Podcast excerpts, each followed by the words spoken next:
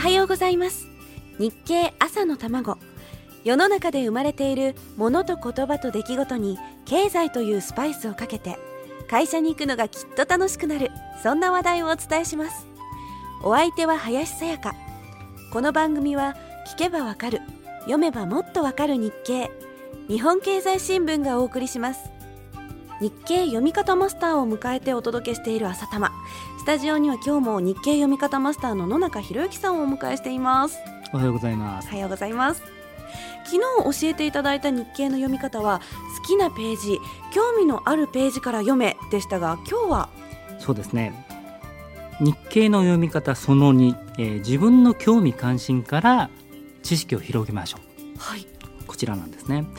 えー、林さんの例で言いますと取っかかり消費面、はい、興味持たれてますよね、はい。えー、新製品のページなんですけれども実はここに載る前に他の面に前情報が載っていることがあるんですよ。と言いますと？例えばですね6月9日の企業総合面には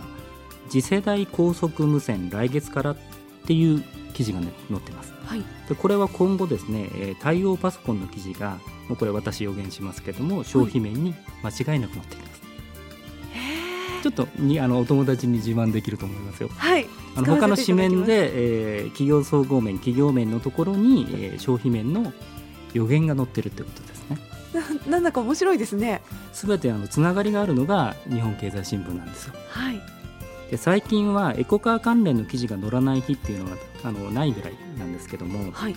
このエコカー関連という記事は実は非常に多岐にわたっています。例えば電池の話。エコカー特に、えー、電気自動車の命はあのご存知通り電池なんですけれども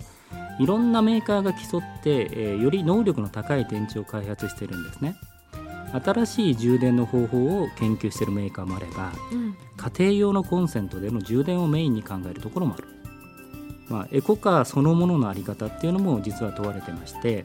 あのもう今注目されているハイブリッドカーとかですね、えー、電気自動車ばかりがエコカーではなくてこの既存のガソリン車そのものにもまだエコの可能性はあるんじゃないかなということで考えているメーカーもある。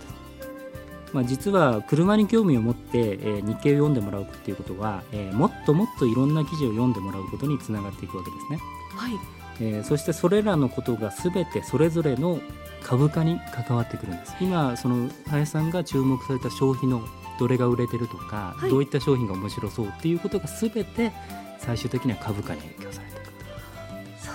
か、分かってくれば本当にどんどんどんどんこう次の面白いことが分かってくる世界が経済ですね。はい。じゃあ私も興味を持った消費のページからその商品の関連の記事が載るかどうか周りのページもチェックしてみますね。はい、はい、とは言ってもなかなかゆっくり新聞を読む暇もないっていう方もきっと多いと思うのでまた役立つお話を明日のこの時間にお送りします。